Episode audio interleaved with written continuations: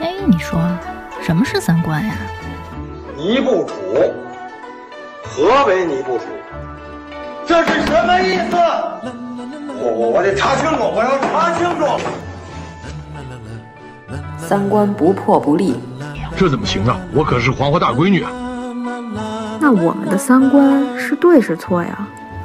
对呀、啊，怎么不对呢？你不给我面子，我可真的要发飙了！三观正，就是三观正好和我们一样呗。这些害群之马，不学无术。欢迎收听《一九八三毁三观》。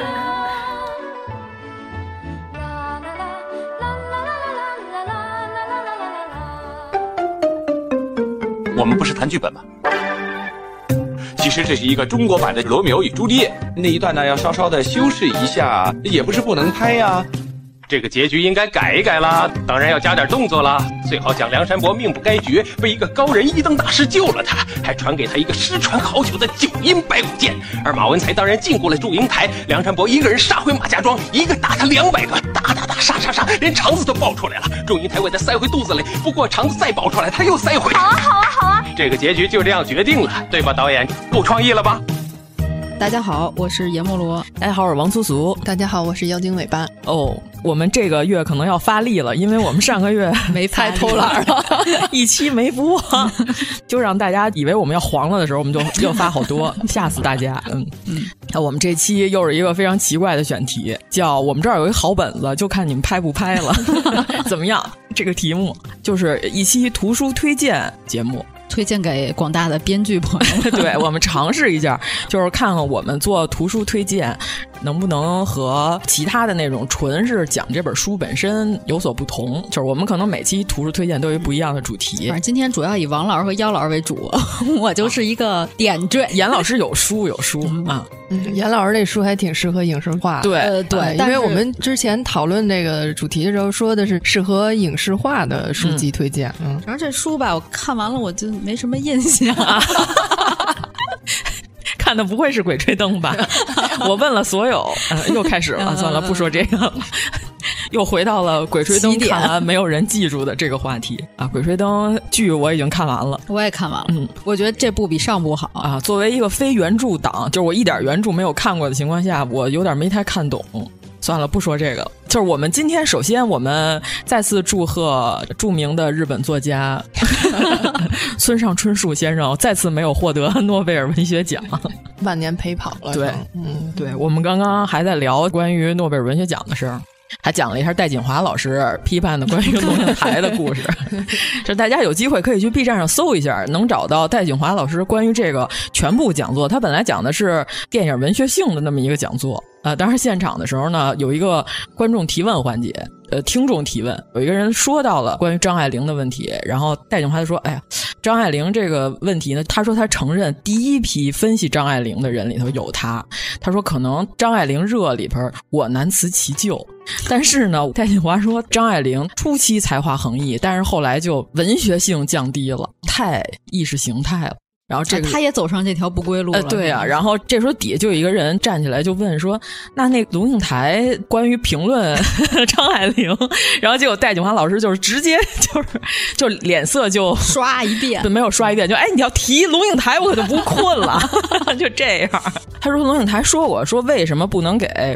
张爱玲诺贝尔文学奖，他说张爱玲晚年写那东西太意识形态了。嗯他就说：“我从文学性的本身上讲，从文学性上讲，这个东西文学性它就不高，而且过于意识形态的文学从来都是文学性不高的。”然后这时候这底下这个提问的观众呢，又问：“那那个龙应台还从中国文化的角度上出发，还评论过？”然后这时候戴锦华老师再次把他打断了，说：“龙应台他懂什么中国文化呀？他龙应台太意识形态了。”哎，但是我可以理解他。然后说他作为。为一个台湾文化宣传部的一个负责人是吧，在其位啊，我可以理解，但是我不认同。戴锦华老师说：“龙应台 Go to Hell，特别喜欢啊！”大家去看一下这段嗯访谈，对，就非常精彩。嗯呃，因为也说到了余秋雨，但是最精彩的什么呢？余秋雨坐在下面， 然后看着余秋雨，呃，戴锦华看着余秋雨说余秋雨，非常精彩。虽然没有给到镜头、啊，但是余秋雨老师的脸色当时应该是跟咱今天这个枣儿差不多，一半红一半 一会儿绿，一会儿红，绿里还有点青。所以最近主要是这两天这个诺贝尔文学奖得主出来了，嗯然后大对家群里头有一些对这方面的讨论。嗯嗯，对，刚才妖老师说了，就是诺贝尔文学奖差一点就颁给沈从文对了，，沈从嗯文两次，对，有一次几乎就是确定是要颁给他了，但是他那会儿已经去世了。嗯，就是诺贝尔文学奖只能颁给活着的啊作者，还在世的人，对，而且作品不能是纪实的那种的，嗯就是不能是真实的、有人物的这种的，就是一定要是那种虚构 的。嗯嗯，所以我们就说，要是颁给死人，就是我们中国所有的作家， 谁不得奖都行，必须得给曹雪芹颁一个。其实我们国家就是还是挺多的这个作家被提名过，但是最终获得的，目前为止只有莫言老师。啊嗯，，莫言长特像谁来着？是有一张古代的画儿，你记得吗？哦，那孝庄孝 只能颁给孝庄太后。是有点像，就是一九一三年的时候，辜鸿铭还提过诺贝尔文学奖。嗯嗯嗯，当然我们刚才王老师也说了，他能提名可能是因为他母语是英文，他就翻译上这个能更让人明白他的这个以作品意图啊。啊，他可以英文书写，那就不一样。就是其实这个翻译也很重要。对，非常重要。对译本的不同，就有的时候你看一个听说是经典啊，然后你拿过来看，你觉得你没看懂，或者是你觉得没有那么好，啊那很有可能是译本不好。嗯，嗯，换一个版本可能又不一样了。嗯嗯，呃，咱们来推荐吧，来谁先来？妖老师吧，要不？我先来妖老师三本呢，主要是四本儿，呃，有一本是还没看完呢啊嗯但是行挺有意思的。那我先说哪个呢？先说这个吧。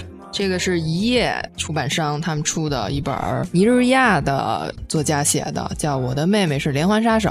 嗯，这个就挺适合，就故事性很强，所以很适合影视化。哦，那这个书大概讲的是什么呢？女主的妹妹长得特别漂亮，很容易就能吸引到异性。她的前三个男友呢都被她捅死了，哦干掉了。题目已经剧透过了，我的妹妹是连环杀手。对，然后她每次都是把自己男友杀害了以后呢，就打电话给她姐姐，她姐姐来帮她处理尸体。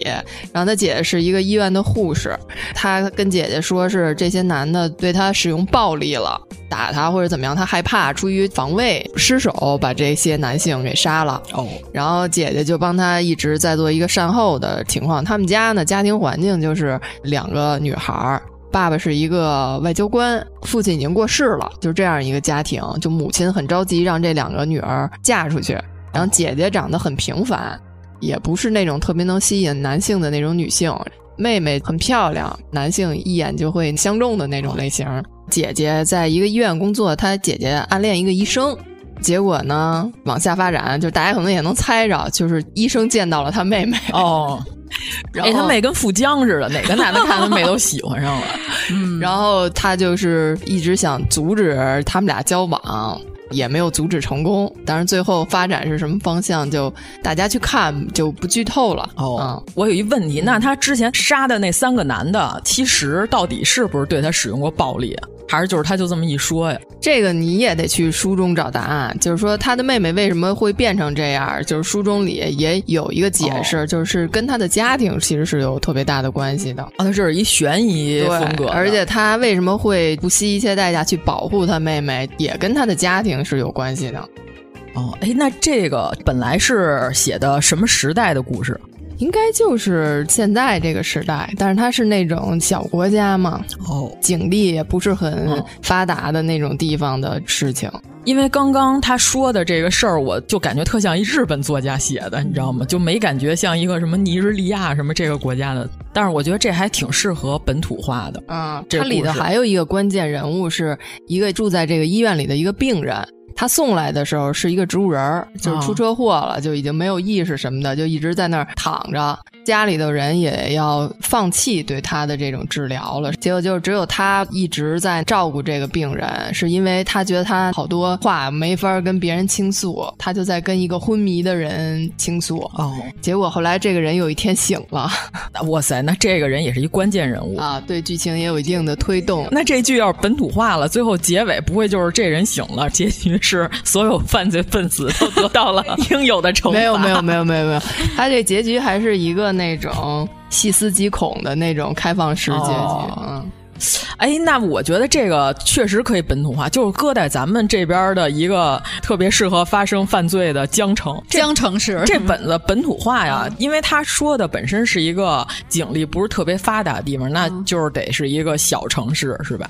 而且又是那种经常下雨，是吧？嗯、呃，哪哪都是绿色的那种，布满了青苔。啊，对对对对，虚构的一个城市啊。嗯、所以妖老师看的时候，如果要是影视化了。嗯这个姐姐是谁演？任素汐啊，可 以，可以你看上来，我刚才听的时候，我觉得像任素汐，你知道吗？哦，那这大美人妹妹呢？叫什么？宋宋祖儿、啊？对对对啊啊！他们俩，他们俩不太像一套的。 但是这书里就是他们俩就是特别特别套，就是所有人看见都会完全没想到他们俩是姐妹，一个妈生出来的。哦、因为宋祖儿演可怕和癫狂那些表情还可以，你看她演那个《乔家儿女》里边，就是那种狠叨叨的表情还是可以的。啊就这里头妹妹需要演 技吗？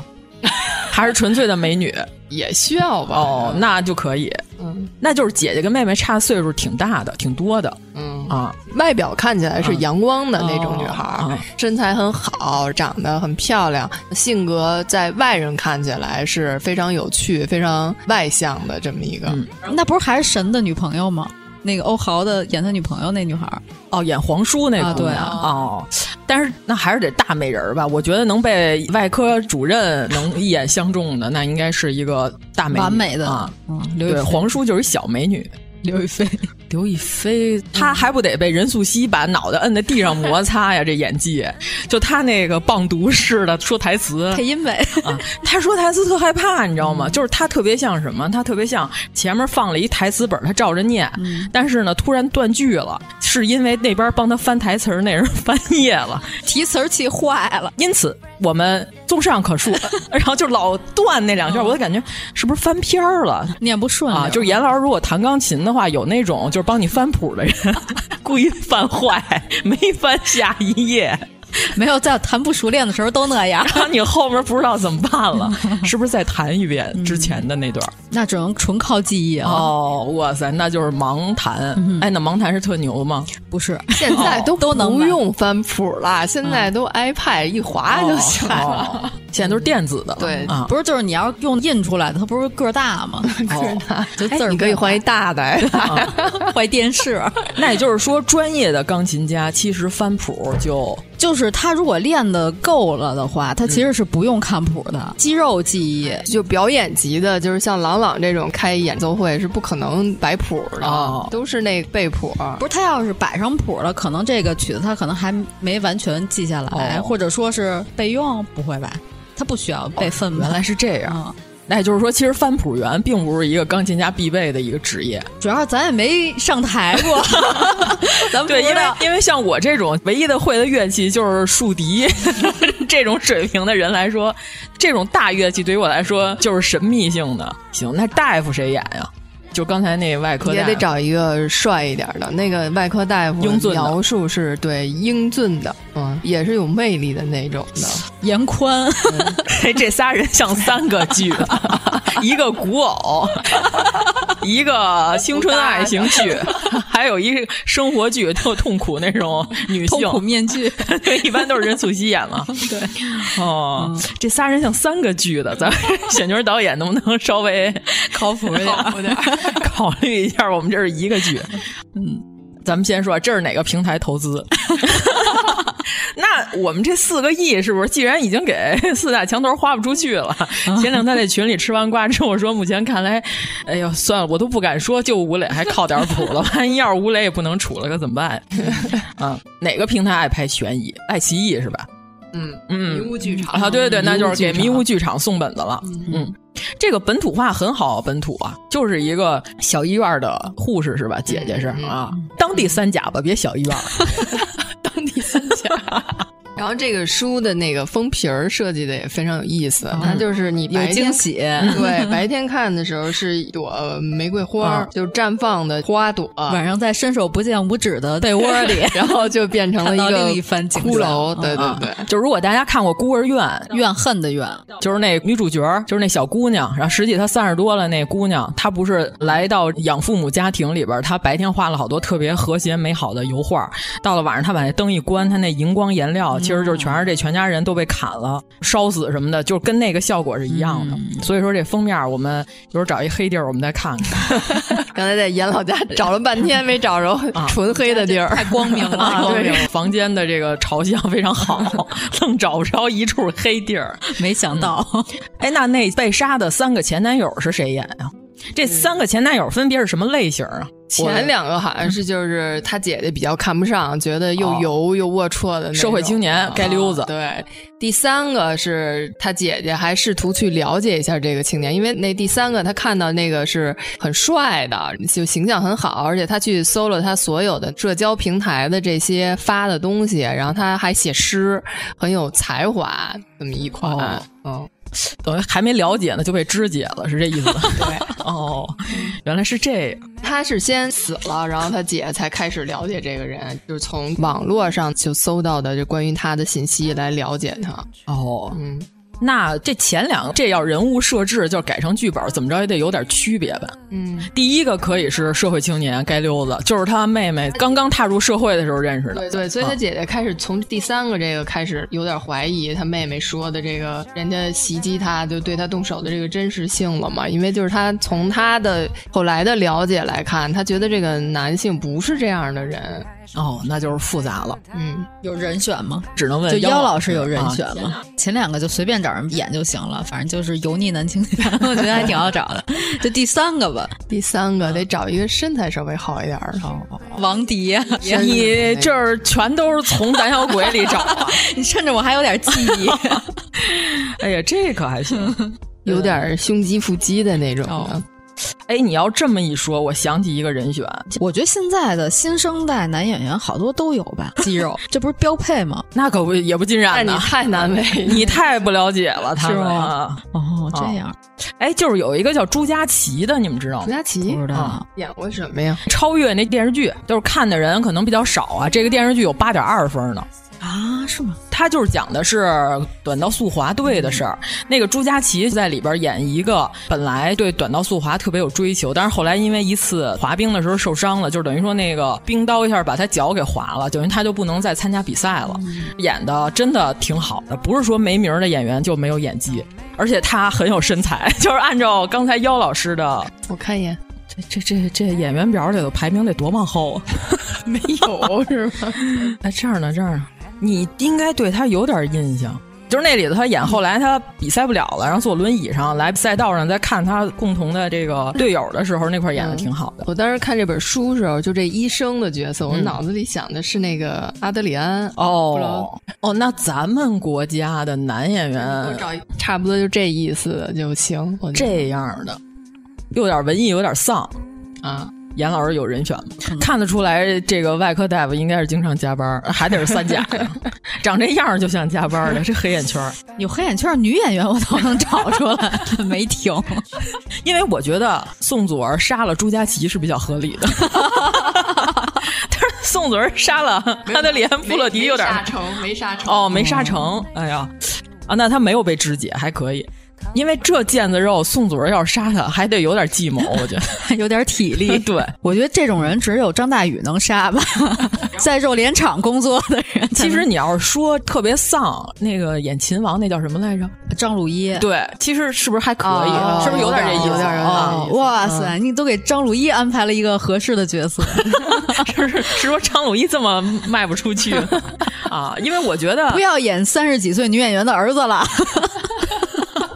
对呀、你跟三十几的女演员演演别的行不行？嗯 这个也合理。合合理是吧？合适也，任素汐暗恋张鲁一，嗯，对。但是张鲁一然后就一眼张相中了宋祖宋祖儿儿，嗯，最后宋祖儿干掉了张鲁一，没有干掉，没有干掉，差点干掉。最后这个悬疑的故事就告诉我们，他为什么会把前两个街溜子杀了。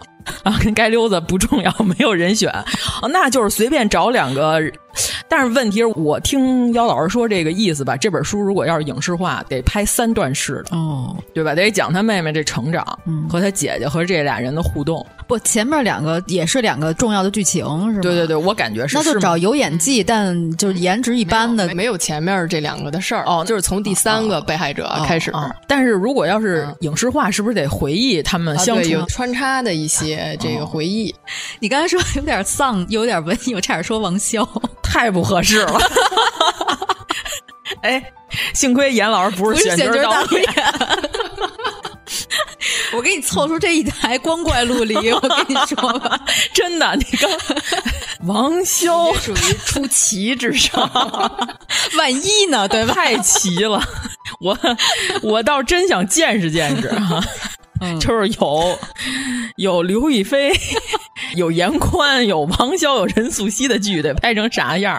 听着可真不像个悬疑剧啊！哎呦我天、啊！人家说了，人那大夫是帅的啊，对，但是关键是什么呀？张鲁一长得像主任，还有点主任医生的意思，嗯、但是他得把胡子刮了，因为大夫好像不能把胡子留成那样，哦、一般中医留成那样， 可能还得再长一点，可以捋然。 本地话可以改成中医吗？啊、那你要不然改成古装剧？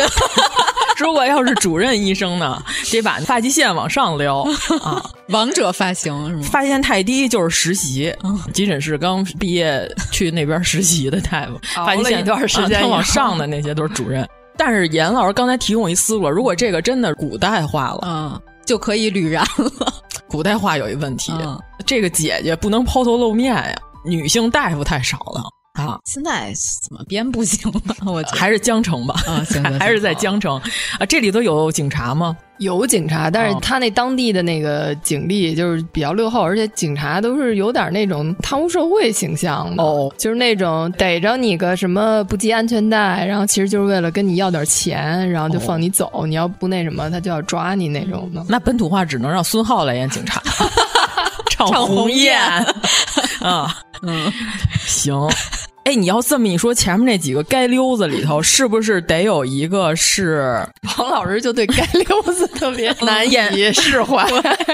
演孙兴那叫什么来着？我突然呃，吴小亮，嗯、哎，吴小亮之前有一个被分尸的，是不是还可以？ 啊，可以，嗯，不是这个 宋祖儿前男友是吴小亮，对，后边男友张鲁一，不是后边男友是朱佳琪，哦、然后张鲁一看上他了，哦、还他们俩还没好上呢，是不是还行？反正张鲁一要演一个变态的医生什么的，应该也还行。我觉得这个片子里刚一出来，这个吴小亮应该就是已经是一具尸体了。然后法医在那咔嚓咔嚓拍照，是不是他已经躺在铁板床上了？警察同志们正在分析案情。吴小亮老师的初期展示全是一些肢体，是吧？全是那个伤口。有这块的吗？不用他本人出演了。 反正刚才妖老师讲的时候，我脑子里就已经开始想象出来了。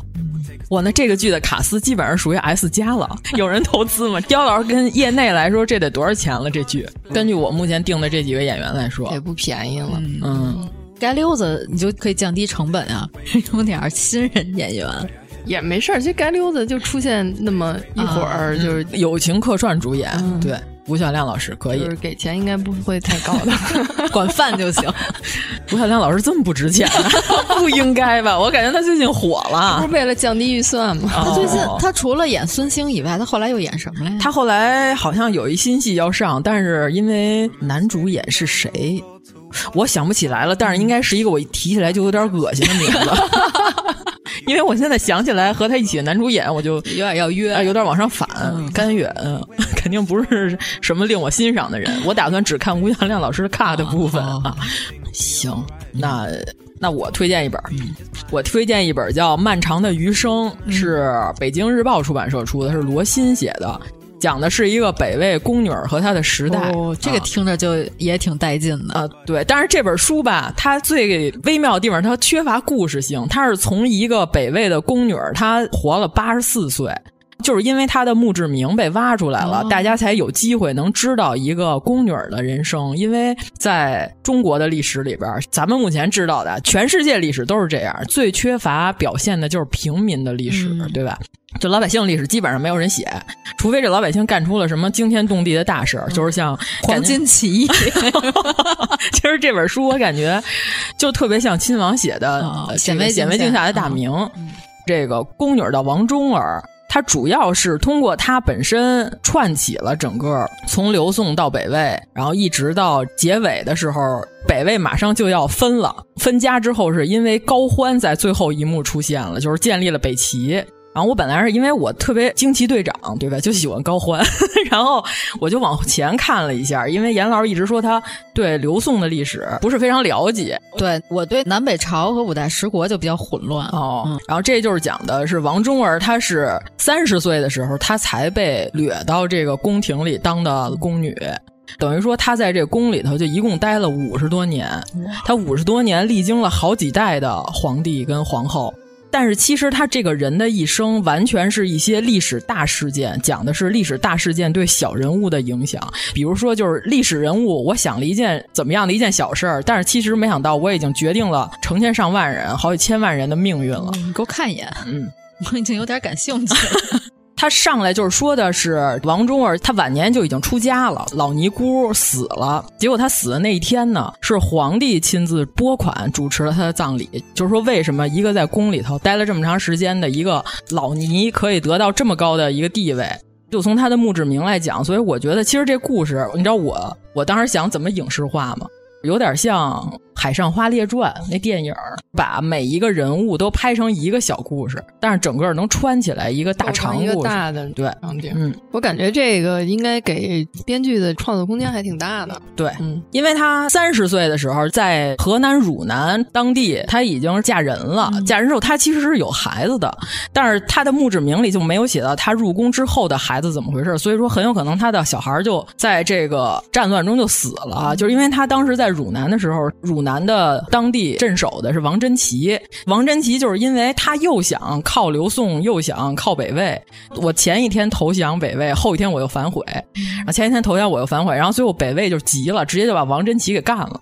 其实你想呢，就是王珍奇这么一个人，他的这种左右矛盾的这么一个决定，造成了整个这汝南城就完了。等于说他开篇就是写王忠儿本来盼着今年说秋天了，差不多栗子该熟了，我能不能吃到今年的板栗，还想这些事儿呢。再转年，他就已经被拉到北魏宫里头当老宫女儿了，三十岁已经不年轻了。而且那会儿和后来宫女儿说二十多岁就能放出宫的这个规定还没有，全是白头宫女儿，都是在宫里能干到死。而且王珍奇的孩子，就是他最小的儿子，当时也是被北魏抓住了之后，就直接阉割也充公了。所以我觉得其实也可以给王珍奇的小儿子安排一个角色。这可太惨 了，而且他整本书讲的就是前一天你还帝王将相，你还万人之上，其实你的命运就是皇上的一个念头一个念头。而且当时抓到北魏宫里的这些河南的姑娘，然后还有这个刘宋再往南的这些女孩，就好多都是大户人家的千金小姐所以都认识字，而且都颇有文采。所以说他们好多墓志铭都是互相帮对方写的。就是写的非常好，就是你看这个王忠儿的墓志铭就巨华丽无比，这个墓志铭就是挖出来，这是真的是吗？对对对，对哦啊，北魏本来有一个传统，就是去母留子，对吧？就是怕嗯外外戚戚啊干政，所以说呢，这个传统一直到小冯后的时候都一直遗留下来。王忠儿进宫之后，他服务的是宣武帝元恪生母高兆荣。王忠儿其实此时就是这个宣武帝生母身边的老宫女儿，他就把宣武帝给养大了。这样我觉得宫斗情节要是演起来，是不是就没劲了？哦宫大家斗不是爱还看有宫斗对吗啊？就看斗的高明不高明。对啊，就别出现低着头，眼珠子转好几个圈儿的那种演技就行。 后。 而且皇上也因为听了大冯后的，直接把太子给废了，因为太子不支持南渡，也不支持汉化。但是呢，大冯后肯定不希望皇帝的生母变成外戚。宣武帝母亲一大早就被秘密赐死了。大冯后上位了之后，他干了一件最错的事儿，他看上这个公主，他认为这公主应该跟他们家联姻，结果这公主根本就不想改嫁。公主不想改嫁之后呢，连夜就跑到他哥哥皇帝跟前，就直接给大封后告状了，说皇上您不知道，其实皇后在宫里头老早就有相好的了。结果直接导致呃孝文帝在出征的路上身体日渐的不好，活活给气死了。其中，我觉得王忠儿他其实不应该仅仅是一个历史的目睹者，他应该是一个参与者。是用他这个人物，然后把所有的这个历史串起来，对，是吧？嗯，我是这么想的。我的主角可以不是这些皇上、皇后啊这些人物，但是他们可以目睹这些事儿的发生。那不就是《大明宫词》里边那个春妈妈吗？对，就是春妈妈当主角。对，嗯，也还行，听起来，嗯。嗯最后就是因为宣武帝要任用自己身边的人，因为他整个他的童年时代都是经历了这些宫斗，嗯、然后这些特别恐怖的事儿，结果他完全任用了自己身边的人，他信任的人。嗯。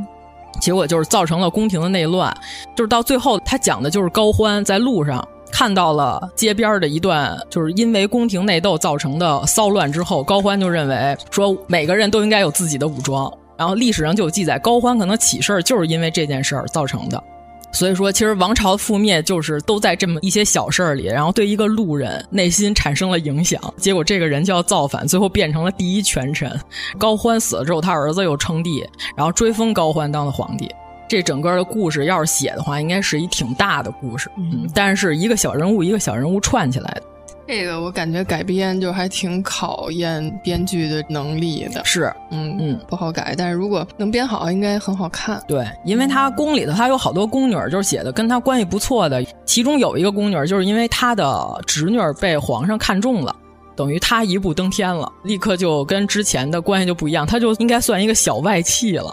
就是写的还挺有意思，就是他眼见着身边的人就起来了，而且那个他的姐妹就跟他岁数差不多进宫的，比他小个十岁吧，也就二十多岁了。进来的时候还是分配给一个太监当这个妾室，嗯哇啊，就是因为他就是抓进来的呀，抓进来之后那就是最低等的奴隶分配嘛。直接就是把他分给太监，结果最后他竟然还可以当一个小外戚了。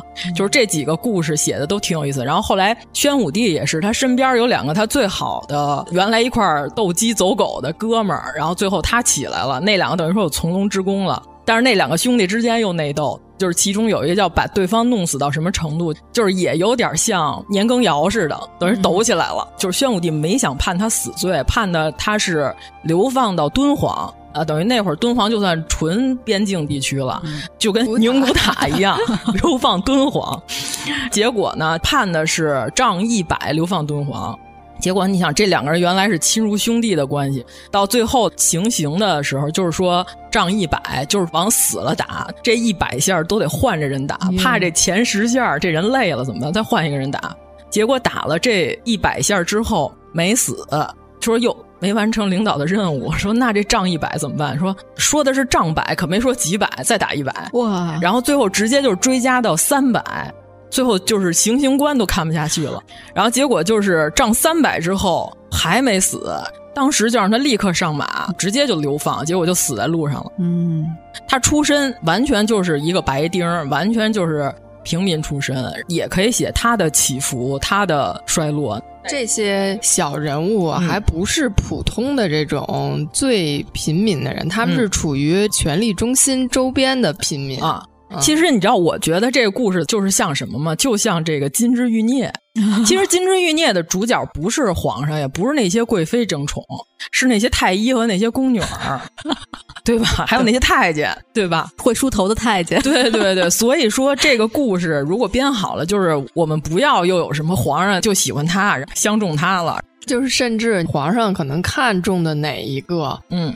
他看中的时候，可能也是被设计过的。嗯，就是你为什么能看中他，嗯、可能也是被周遭的人设计过的。嗯、对，所以我觉得这故事就应该写的是必然中的偶然，嗯、就是历史有它发展的必然性，但是还有它的偶然性啊。但是这哎个本子可不好写，至少也得是像《大秦帝国》的编剧才可以尝试一下嘛。如果你要是写小人物细腻内心的话，我觉得我那天看《大秦帝国》就是第一部那个裂变的时候，嗯、我觉得一上来那个剧情挺吸引人的。 哦，但是我又觉得我一看它全长五十一集，我看了几集以后，我觉得减到四十集应该没有问题，哦、就把那些公主唱歌什么那些就是《大秦帝国》里头，你发现了吗？嗯、写女性的戏很少能写好，对，只有宁静那段好，因为那是宁静演的好，她、嗯、把这人物演合理了。对，其实好多女性都。演的不是特别好。对啊，高圆圆去掉也不影响。嗯，张怡的相好的叫什么来着？那剧 我这呃啊专飞演的、 对是专飞演的。 我觉得这个角色去掉完全不影响整个剧情任何的发展。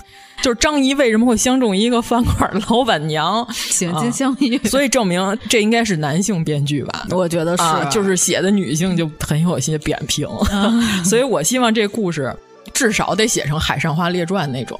就是《海上花列传》，其实就是讲的这个呃长三堂子那几个妓女和妈妈之间的和那些恩客之间的关系，但是每一个人写的都不错，而且他是一个人一个单元，一个人一个标题，可以是四五个人的这种小故事，嗯、一个人就六七集差不多。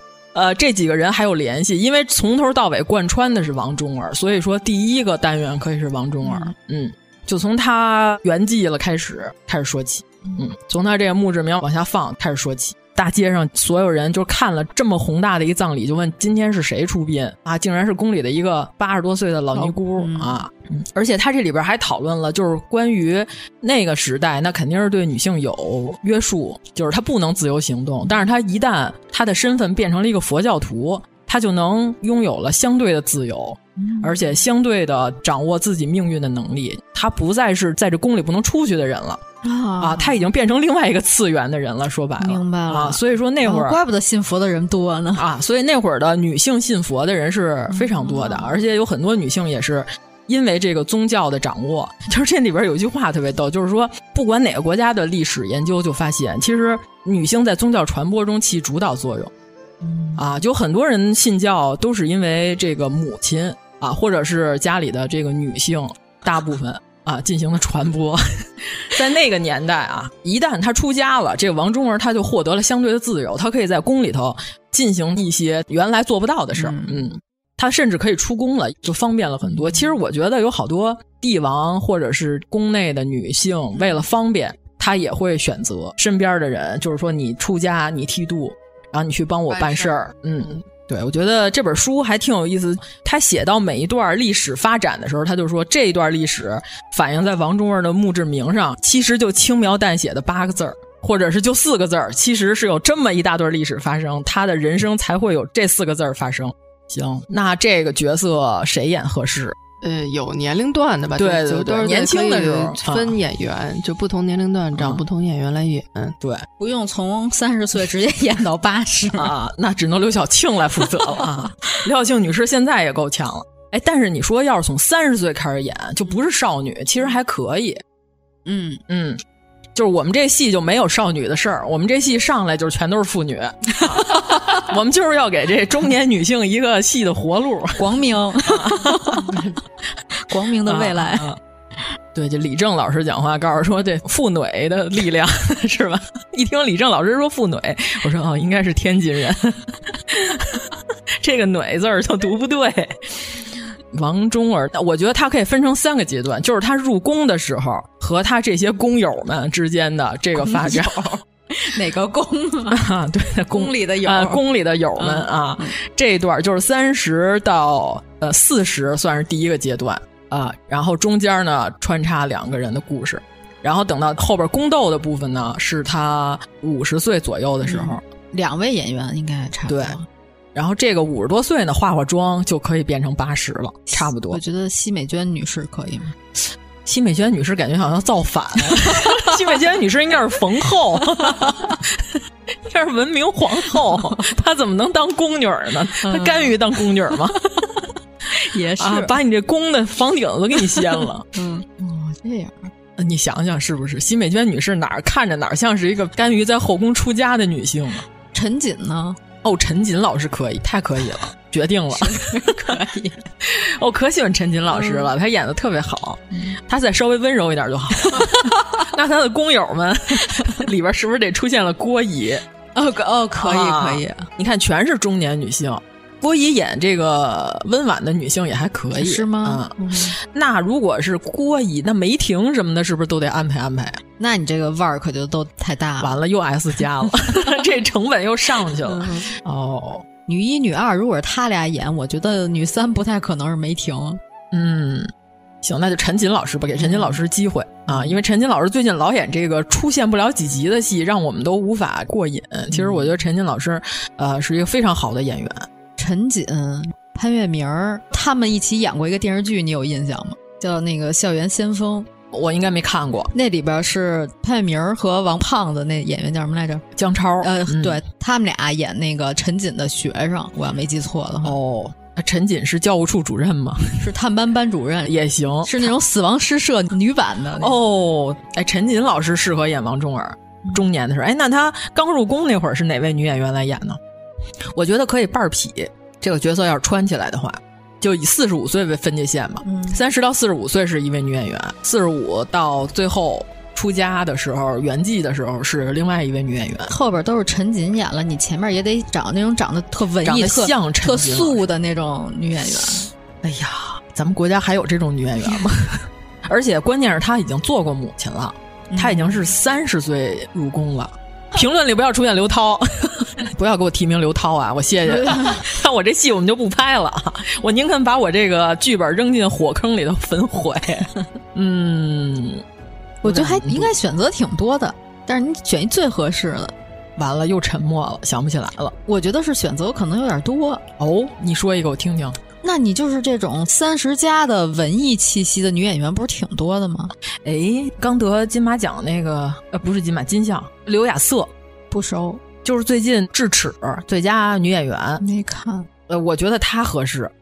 嗯，哎，我知道了，你肯定看过，就是那个《卖路人》那电影，啊哦、你看过吧？哦、那里头那个为了他闺女打工来这个香港偷渡，哦、然后活活累死那妈妈。知道了，我知道了。哦啊、我觉得刘亚瑟挺合适，是吗？他不是香港演员，他是内地演员，我觉得他可以，而且他跟陈锦还有点联系，但是他最近刚当影后了， 片酬是不是贵了？其实人家是八九年的演员，咱直接给人归到三十加里边了。八九年是三十加，啊 是三十加，对吧？ 对不起，对不起，对不起。哎，合适吗？了数学 低谷， 九零的都是三十加了。完了，你看咱们光讨论文学了，这数学基本上等于没有嗯啊。刘亚瑟是不是可以演年轻时候的王中儿？对，忍辱负重的在宫里头啊，经历了变迁。嗯，剩下那些皇帝、妃子什么的，到时候咱们再说，他们都不太重要。嗯，他们都不是我们故事的中心。啊，就是虽然这个宫斗里边有她参观的部分，但是主体还是要讲后宫里的这些女性、嗯、啊。你看她圆寂死之前，她又想起来她这个家乡的板栗是吧？呃，就好久没有吃到汝南的板栗了。这样这故事整个就串起来了，就和第一集还能有呼应，形成一个闭环。对，嗯、差不多。这个剧其实最难选的就是女主角，别的都不重要。嗯、行，那就严老师来一个。本来我昨天我就是说呀、啊，你们俩推荐，然后我就重在掺和就行了。我觉得我没有什么可推荐。后来姚老师提醒我说，之前有一本书叫《话语录》，哦、说这个还是挺适合影视化的，因为它确实是一个剧情比较强的一个、嗯、一个小说、嗯、啊。录是杀戮的录，杀戮的录，啊、话是绘画的画，语是语言的语啊，就是说用绘画的语言来进行杀 戮，哦、一点毛病没哦有。谜底就在谜面 上啊，快讲讲讲嗯讲。老师看了吗？这书我还没来得及看，还没看呢。这书是我给你推，对对对对对对对，因为六幺八凑单嘛， 实在没 凑。然后行，对不起对不起。他这个小说主要是有一个连环杀人犯，嗯，他呢是一个书画界的这么一个达人哦，而且还是中国画，嗯，中国画连环画是刘继友那种画 风吗？用中国画进行连环杀人作案，哦，不是连环画，对不起，啊不是 刘继。你可能说刘继 鲁，我第一反应你还说中国画连环画，我说那刘继友，嗯，它里边就是涉及到作案的，有点像杀人预告书似的这五幅画，嗯、是《富春山居图》哦， 《早春图》，然后《万壑松风图》。鹊华秋色图、雪景寒林图就是大名画。它这里头是不是好像还涉及那个？我看了点简介啊，嗯,嗯，大概粗略翻了一下，嗯、啊是不是还有一些什么五行什么阴阳五行那种在里头？哦有有有。嗯哎，这跟你讲这个画儿，跟指甲衣服连 上哦 哦，还跟天下霸唱有关系，反正对对对，嗯，可能好这块的。等于说这画并不是这个杀手画的，它是跟警察叫板那种吗？哎，差不多。挑衅对啊，就是说我预告了，我下一幅的线索就在这幅，对对对下一个要杀的人对就在这幅画里。我的谜底就在谜面上，哦看你看得出来看不出来，就是这样的。你能不能阻止我？呃，主要是这个书的作者他是《暗黑者》的原来的哦，暗黑者的作者呀不是《暗黑者》的作者，他是《暗黑者》外文版的代理，哦，就是也有点关系。就是看《暗黑者》看完了之后说，我也能写，手痒痒啊就了这就能卖钱了。啊 对对对，差不多吧。嗯是这意思 吗？我们揣测了，对不起啊，作者，可能你不是这意思。暗黑者我正经看过原著，啊、我就是说这个小说还行，我也是一气呵成哦，读完，读完了以后就又变成了一本新的小说给忘了。对，啊，那这么说吧，这个杀手本人在这书里的是一个什么形象？ 哦，这个我不能剧透啊，就是因为如果大家感兴趣，你自己去看的话，我要是告诉你这里边谁是杀手，那不是就没嗯啊，那就是第一。一页在杀手那儿拿圆珠笔画一箭头， 写着他杀的。对对，对，不能干这事儿。哦但是我看这书的时候，我还真是看到后边，我也没有猜中就是哪个是杀手，因为他前面你感觉他提到的那些人都有可能犯罪，呃，那有一个特别聪明的警探和啊他有有斗法有嘛？对对那对警探谁演？这哎，你听我说啊，这里边这个男主角是什么呢？他是一个警察的儿子哦他特别想当警察，但是因为他爸呢，因为卷入一个什么黑恶势力的一个事件，他爸就牺牲了。嗯，然后他妈是搞书画的，所以他是脚踩两条船，就是刑侦这块和书画这块他都特别懂。哦，嗯，所以成就了这个故事。真最好 对对对，啊 刑侦里头画画最不错的，对对对对，最懂画的啊。但是得懂古画啊，这对可对跟现代西画可完全不是一回事儿。对对对，他为了他妈就没有报考警校，哦，但是呢，他一直和他爸的前同事们有千丝万缕的联系。最后，因为出了这个连环凶杀案，他爸的前同事们就认为他是最佳的外援，哦，就给他弄过来，然后让他一块儿协助破案。就是这么一个故事，整体来说还真的挺适合改编成一个我当时网给剧。严老师推的时候，我说这是《列罪图鉴》的中国画版，对对对对对， 哦， 那是西洋有点画，这这意是思中国画。那严老师虽然不剧透谁是犯罪分子，但嗯是就是这犯罪分子谁演合适？啊，这个犯罪分子，那我现在给他画一个像，那你们不就知道是谁了吗？不至于吧？ 我给根据他你刚才的选角来说，我觉得我猜不 出来，我可能都猜错了。咱们先说这男主角吧，啊你觉得这种脚踩两条船的男主角应该谁来演？他又能刑侦，他又能画画，又能行这，但是画国画的，对，对对对，国画。我第一反应是大金眼， 我对不起大家，这不是缝裤 子？我再想想啊。别闹！嗯哦，那这个书里头书里头描述应该是一个普通的帅小伙，英俊的小伙。哦，英俊的小伙儿、嗯还能画国画，英俊的小伙儿可不多。 据据我 所知，画院那帮 可不长这样儿啊。西画的可能还有点英俊，不能说叫英俊的小伙，只能叫青年才俊。青年才俊，嗯那就得有点文艺的细菌了，是吧？嗯啊， 差不多吧。这个男性演员，呃，年龄呢大概是在什么范围之嗯内？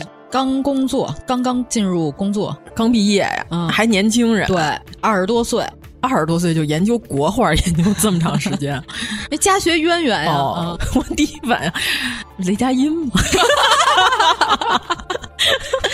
有嗯呃，不行不行，雷佳音不行，太老嗯了。这这哪像刚毕业，这蹲了多少年 了？新来的校长都得跟他打听学校里的情况。我觉得，我觉得是不是年轻时候的潘粤明老师的这种哎形象呀是可以？，那潘粤明老师现在已经演不成了。咱们现在这好本子不是要给这个匮乏的影视界提供一些新鲜的人选吗？其实这个就有点像谭健次那角色张晚意行吗？哦，还哦有点意思。好像可年轻以。的帅小伙儿，我觉得他画国画，感觉可能也能搭。嗯嗯，行，而且他能演正剧，嗯嗯，但是他这个人物性格是什么样的？我得先听听性格，再决定张晚意合适不合适。就是一般 的这个刑侦 故事的男主角。 哦，他是大怨种吗？哦，不是不是，他大怨种就换成白 宇，白宇在每一个刑侦里的都是大怨种。潘总最后不被凶手砍几板砖，那都不行。 对，就是白宇最后可能就是得被打残，起码就是壮烈了啊，打到残血才能反击那对对种，对是白宇。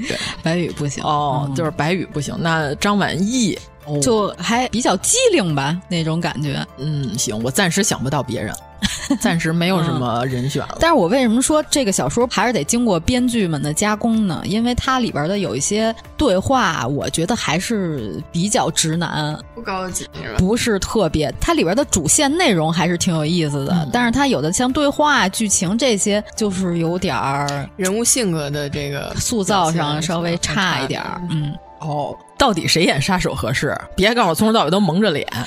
这杀手吧，他也是一文化 人，哦，也是一他文化也人啊是一画画的，多大岁数也是画国画的。哎，其实张晚意演反派是不是更有点意思？就是一个正义的和一邪恶的，嗯就是他们俩的技能基本上都差不多，嗯就是属于这个，那可以岁数差不多呀，那就是说是犯罪双星了。为什么说它适合改编呢？因为它是还有点五行杀人的那个意思，嗯那这人得长得适合手里拿一罗盘，还是胡八一 嘛？嗯，这么好的本子，千万不要落在那些奇奇怪怪的改编里边儿。而且我们可以把犯罪分子的年纪提到他们俩差不多，就这样能有一个对应，啊看着还有点意思。哦，对对对，嗯就是那种凭什么你就光明，我就黑 暗呀、那这犯罪分子为什么这么中二？他有理由吗？我觉得他也是那种挺纠结的性格，也有点儿拧巴。嗯偏执。他杀这些人是也是根据五行杀吗？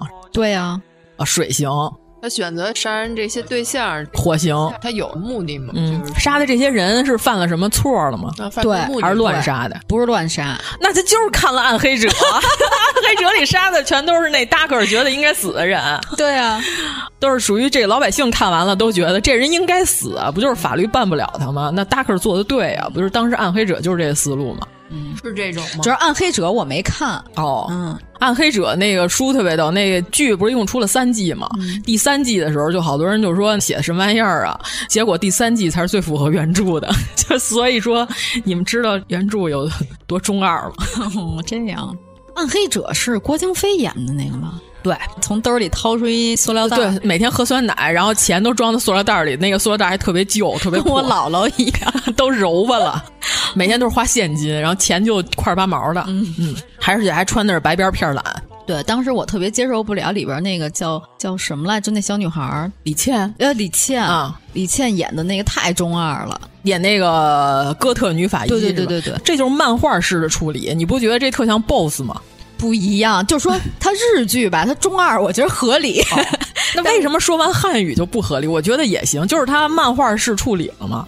那我觉得你还是要处理的稍微顺滑一点。哦，行吧，反正你说完男主角要是张晚意演的话，那有女主角吗？有一个警察女搭档，哦，那谁演合适？我觉得应该是一个，我怎么觉得也是宋祖儿合适呢？ 宋祖儿更忙呢， 咱这会儿给他安排俩大戏了，嗯，嗯，他可别塌房。要不然我们这俩戏上不了。啊对，说的跟咱的这钱投出去了似 的。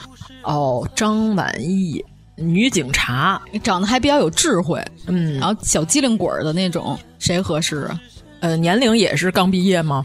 年轻警官，嗯啊，年轻的女警官，那个呢，《猎罪图鉴》里那女警官，马夸 特脸，对，小马快。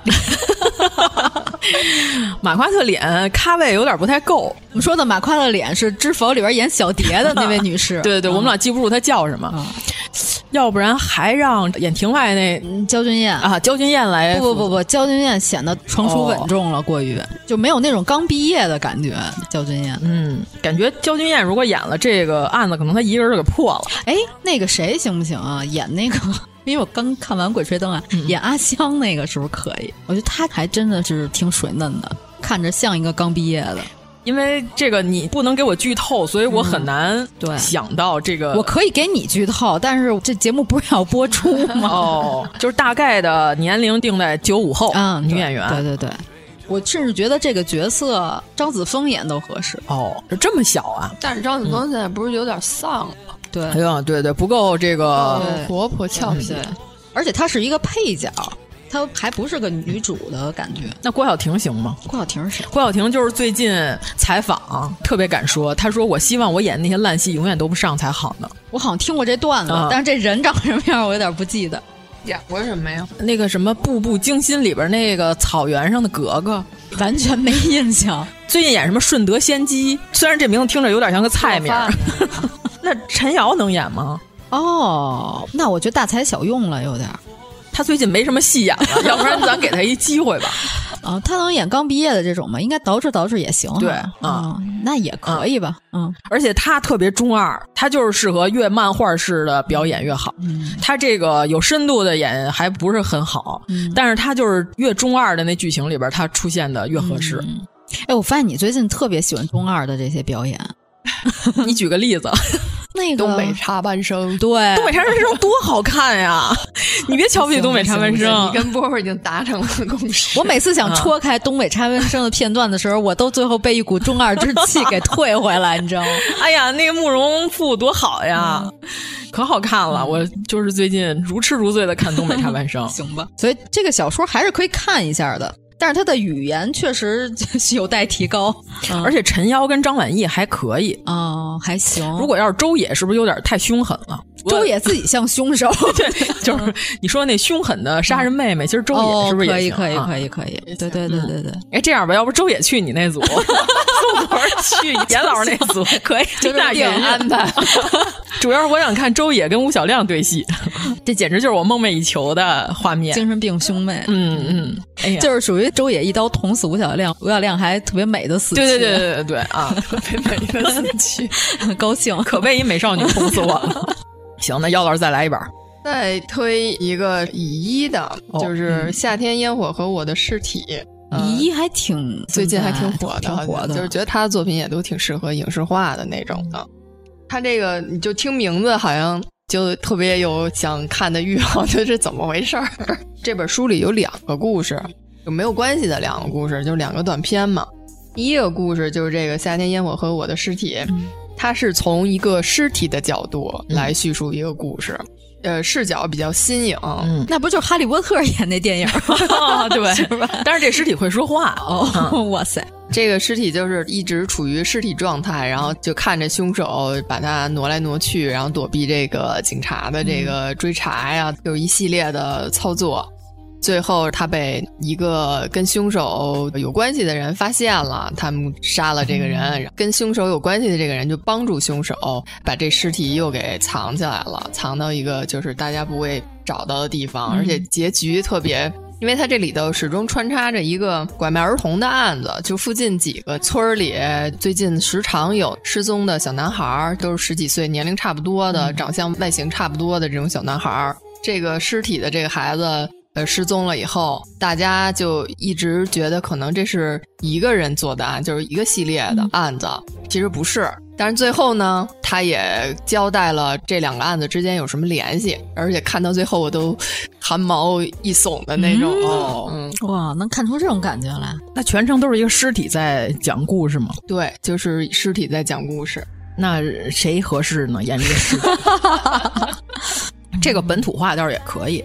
嗯、那我都想好了，第一个镜头就是在停尸房里，有一尸体自己坐起来了。他是从始至终都没被发现这个尸体哦，那他就是躺在户外讲这故事呗，那更好办了，哦就躺着呗。嗯，我已经死了，但是我的故事从现在才刚刚开始。那这谁演都不重要了，我觉得。 但是得演他生前吧，他得复述他是怎么死的这些过程，有吗？姚老师？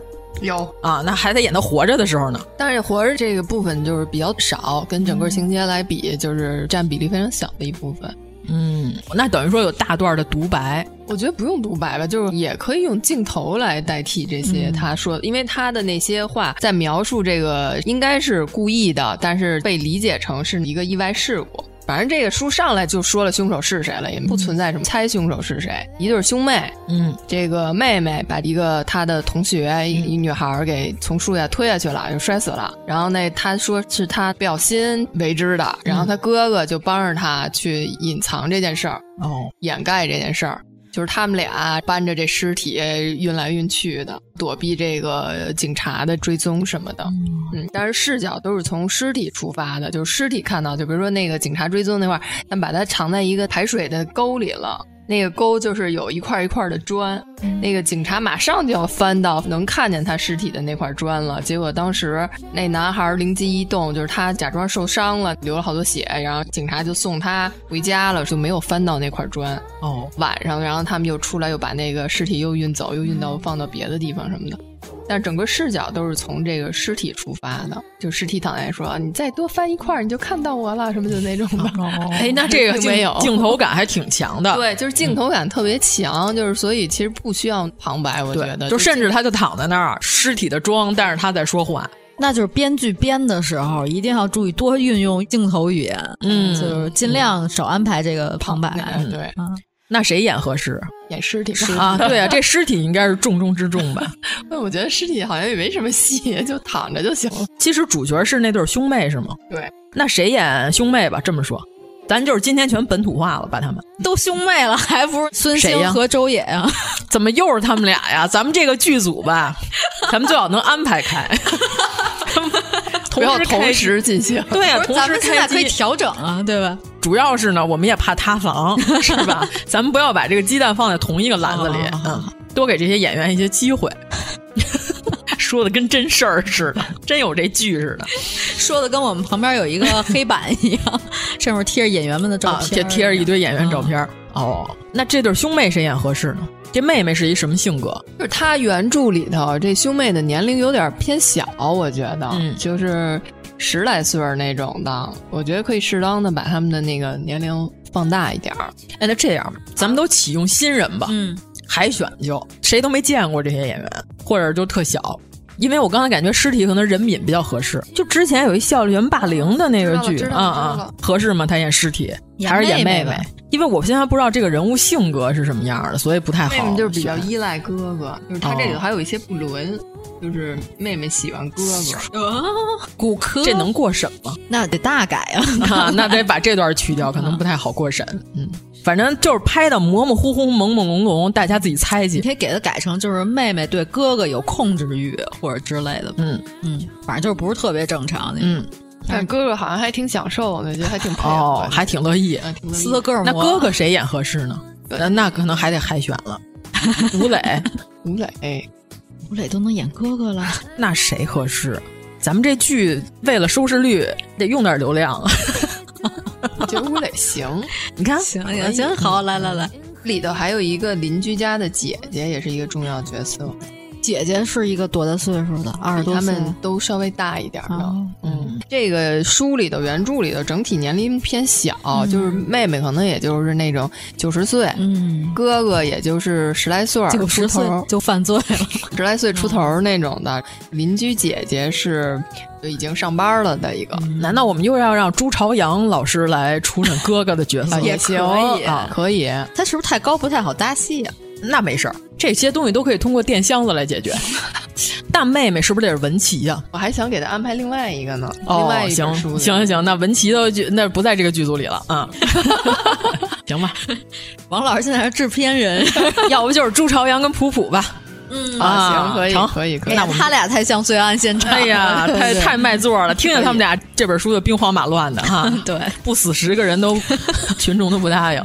行，这故事不错，我甚至觉得这个都适合拍个电影。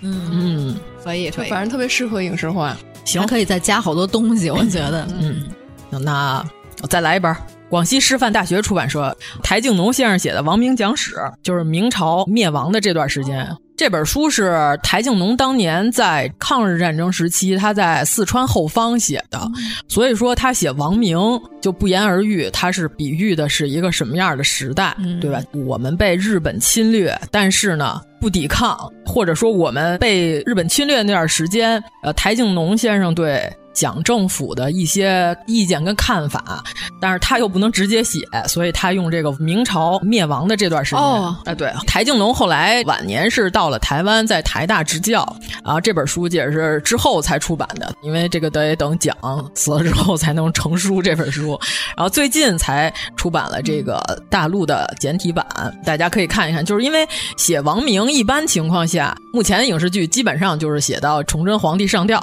就不会再写了。呃，基本上没有人用南明的这个小朝廷，啊就弘光皇帝那段来主要表现，也没有，对他吧？唯一出现过的影视剧里，《康熙王朝》出现过一段儿，哦那长得非常肥胖的一个嗯太子，好像啊，呃，好像确实有点印象，但是康熙王朝，我觉得胡编的成分太大啊，不如雍雍正王朝虽然也胡编，但是有趣，对吧？ 难说。最近《爱新觉罗·难说》可火了， 对，对吧？ 狗味儿的。 我带十万大军，你带十个大军，是吧？ 太 胡闹了。十三爷可以啊，啊，跟这没什么关系。台静农先生整个的书，他写的还不是说因为崇祯皇帝不行，所以说大明灭亡了。咱们现在的史观的历史认知也是不是因为这个积重难返。啊？其实南明那会儿北伐还有机会，他写的就是这帮文人、这帮文臣如何的内斗，如何的腐败，如何的完蛋。你想，他是在大后方，在四川时候写的，那会儿所有的文人，西南联大也是，他们都往这个云南呀、四川这个方向跑，那是非常忧愤的这种心情来写的这个书。其实现在有一种观点，我个人比较认同啊，就是我们对历史经常就是说什么元朝不行，都赖蒙古人，对吧？ 清朝不行，全赖满族人。但是这有一个问题，就是真正我们应该讨论的是什么事儿导致了这段历史。尤其是清末这段历史，是我们被侵略的耻辱性的近代史，真正是什么导致的？如果你就是把所有的问题就全赖满族人，嗯，那你就是没有讨论到问题的核心的问题是什么。所以说，这个台静农这本书写的还挺有意思，他上来就开篇就写崇祯皇帝在宫里头已经吃素好几天了。就是过得非常的简朴，甚至下了罪己诏。然后他上来就是说，崇祯皇帝身边的太监徐应元说打仗没钱了，让徐应元出去借钱去。他跟皇后的父亲，等于说皇上的老丈人借钱借不来，跟这个田妃的父亲也是老丈人，对吧？ 都借不来，各都个老丈人， 就是说没钱，就是他表现的是什么？就是明朝即将灭亡时候的所有的既得利益的文臣阶级，他们就知道，反正皇上换人了，我们马上就投奔他就完了。我们的利益是永远都不会变的，嗯，对吧？因为我们这个阶级已经固化了，就是我们只要保住我们自己就行了，就换一皇上嘛，嗯其实就已经变成了这样了。所以说，就是他上来写徐永元出去借钱的时候，就是说实在没钱打仗了，出去借钱，家家户户他知道这家人有钱，嗯门上就贴着就是这宅子要卖，门口摆点这破烂儿古玩，都寄到这个古玩市场去，就是说我们家已经混过下不去下了。去了。但是呢，你一看卖那东西就是假货，要不然就是破烂儿，嗯表现出来就是我们家不行了。嗯，然后结果这李自成打进来之后，就是所有的这些官员说你们脑门上贴个顺字儿，第二天早上起来，所有的文官全都争相恐后的门口排着。然后李自成就说，不管门口这帮老棺材瓤子怎么着，就是咱们在里头，咱先把咱事儿办完了。写的这些门口乌压压的穿着这个官服的人，就是说他们就像一群乌鸦一样，而且都特别聒噪，然后大太阳底下晒着，就是写的形象非常的丑陋跟丑恶。我给你找一段儿，做了这么多功课，他写到崇祯皇帝要往外跑的时候，守城的官兵都不给他开门，就是说王太监奉旨出城，赶速开门。就是这时候崇祯皇帝穿了王承恩的衣服，就是他开始想跑，后来没跑成。所以说，其实这台静农这里边写的可能有他细说的成分，但是大历史方向没有变。然后结果说皇上到了，吉禀公爷快接驾，然后快开门。结果那里边人都说公爷宴会去了，还未回府，国家都快没有了，那边还开 party 呢。皇帝听了之后，又是叹息又是痛骂，于是回马奔至安定门，见守城无人，甚为惊讶。然后结果这崇祯跑回去之后，还跟王承恩说：“今天是上朝的时间到了。”咱们再去前朝看看，今天到底有没有人应卯来上朝？要是还有的话，证明我这个大明还有一个忠贞之士也可以。结果他又跑回紫禁城，到了时间根本就没有人来，全都已经提前跑李自成门口，磕头去了。对，就排队，就是咱们得抢、抢这个 C 位是吧？ 赶紧抢到这个位置。你看他写的那帮官员，就是一夜过去不到四鼓的时候，文武官员都戴上小帽，额贴黄纸顺字，就是脑门上贴着个顺，身穿崭新的青衣，一群乌鸦似的。哪知人数极众，统共一千两百人。崇祯皇帝时的朝祭大典，到的文武百官也没有这样多，就是全都在那儿等着，满脑袋汗。我觉得这个场面就特别适合影视化。而且李自成想农民起义军啊，就是出来之后对这帮文臣官员一点好脸儿都没有。就是这边是极致的归顺，但是他们又觉得他们瞧不起这个起义的皇上，但是李自成这边根本就没把他们当回事儿，然后出来之后就说你丫挡我道了， 就起来直接就两鞭子那种，就是打这帮老头儿。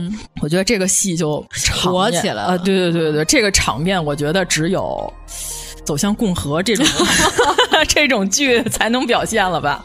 这剧好过什么？姚 老师难说， 哎呀，新觉罗难说。 而且他还写了南明这边儿，因为南明本来就是割据，其实皇帝有没有这个实际的军事掌控权已经不好说了。但是石可法就是等于说，还有他来坐镇的情况下，还能够有点威望。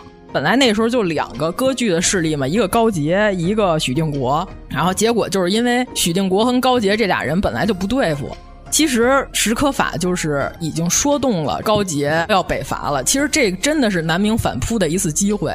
那个时候，其实清军也不是势在必得的就要取中原的。那个时候，他们内部也有矛盾，就是说咱们要不然抢点东西回去得了。这一大片地这么多汉人，咱们满人的人数也不多，其实也很难管理。这个时候，像多尔衮跟这个多铎，其实他们内部也有反对的声音，也不是势如破竹的。就跟 B 站上那个 UP 主叫什么渤海小丽是吧？他就是说，其实很多历史就是偶然中的必然。你看到的情况下，就是因为他已经赢了，他可以无限的吹这个牛逼，对吧？ 就是袁绍已经输了，袁绍就变成了三国历史上最大的傻叉。然后，但是其实那会儿袁绍不是没有翻盘的机会， 就是输在了某一个偶然的小事儿上。但是袁绍的性格又决定了这个必然，对吧？必然是咱曹老板拿下啊，和他最心爱的狗货，对吧？ 得荀彧一人，得天下足矣，是吧？ 我的荀令君才是最好的，天天给领导打气是吧？领导你会成功的。还有郭嘉呢，你忘了郭嘉死的太早了， 就是在他最需要的时候，需要后面有人给他打气，给你催眠是吧？你是最棒 的，他需要一个这样的人。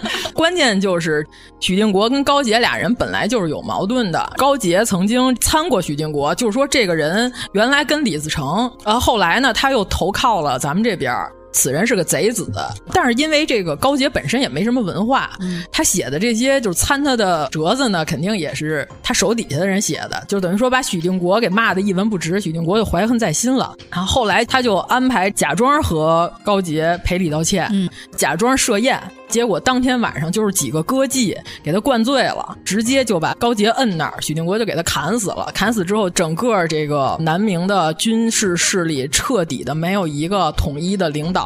就是本来史可法就已经拿捏住了，但是真正这个割据势力的话事人没有了，等于南明那就真正就完蛋了。所以说，其实就是偶然中的一些必然。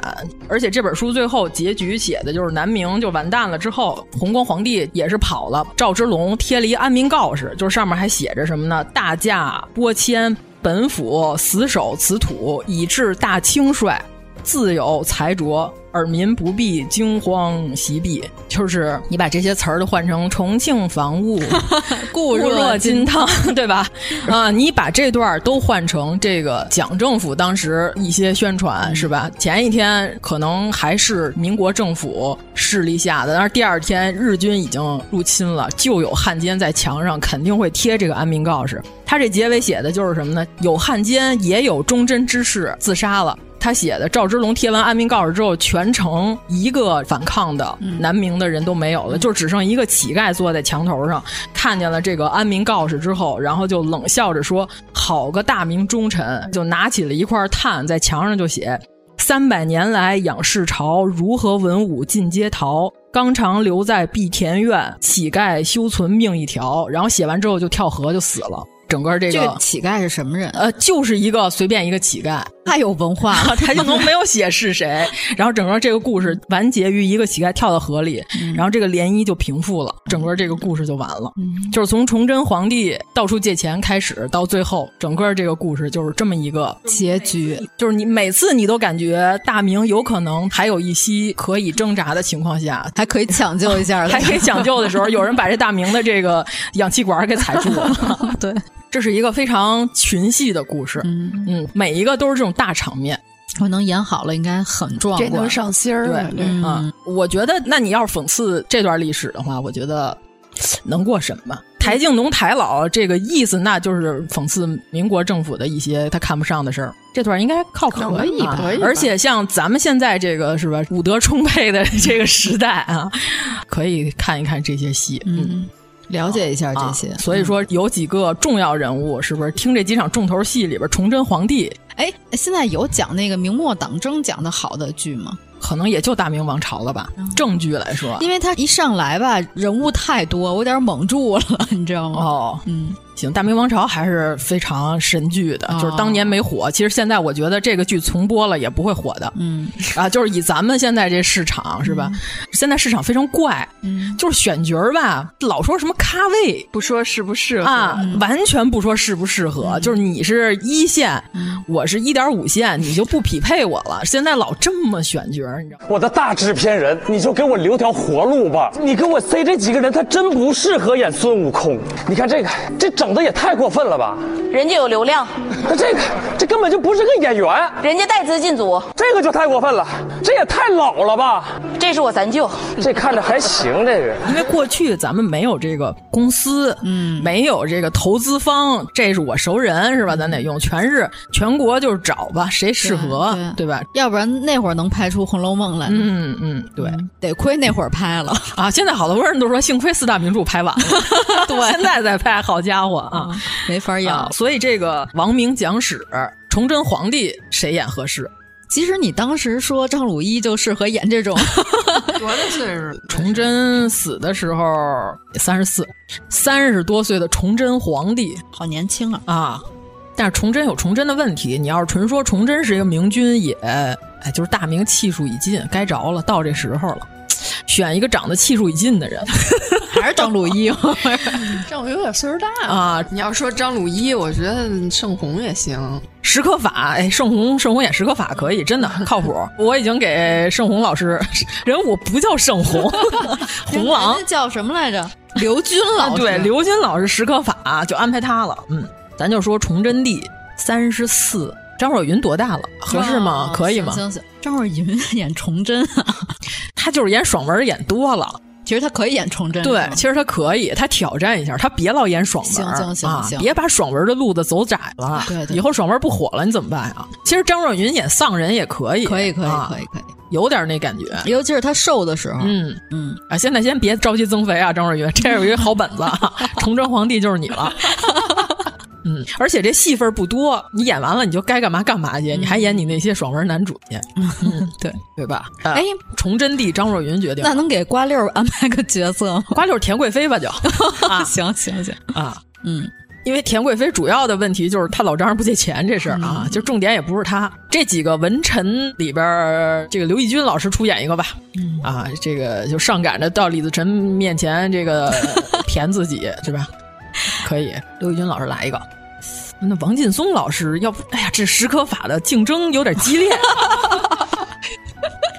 正义之士，哎是不是 给宁理老师也安排？对，哦，他可以演那个上李自成那儿安排自己的那块的，哦，或者是弘光皇帝身边的这些是吧？蝇营狗苟之辈、嗯啊，可以宁理老师可以来一个，可以可以，就我都能想象宁一老师那眼神儿， 啊，我们这太正那剧了小眼神儿，啊、其实要不是白客演的，这喜剧太多了。崇祯皇帝他也能 演，哦行可以对可以大眉大眼儿的，对，真骚眉大眼的。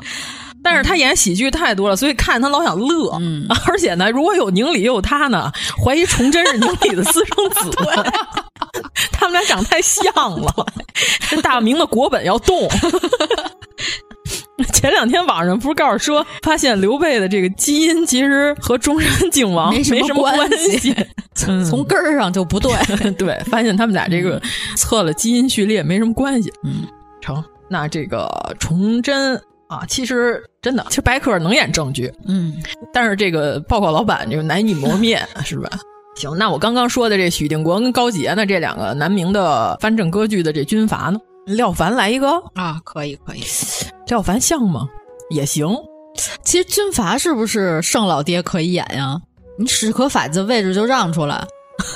他还是像文臣。嗯那天我和王老师还说呢，就是这种老头儿飙戏的还挺好看的。哎，你那天说的谁来着？那天咱们说那几个都有点太老 了，就是杜雨露、 杜雨露必须得出现，什么那个焦晃，哎，对，把这些人不行，焦晃看起来可能要赢， 这毕竟是大兴第一萨其马。什么还有一个谁来着？就是演裂变的那个老秦王啊，许环山。哦，我的天哪，不行，他世外高 人。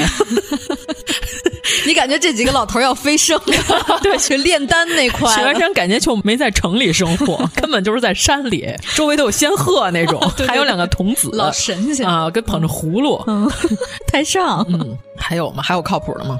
军阀呀、嗯，王志飞行吗？哦，王志飞，多么阴险狡诈的表情。嗯，可以。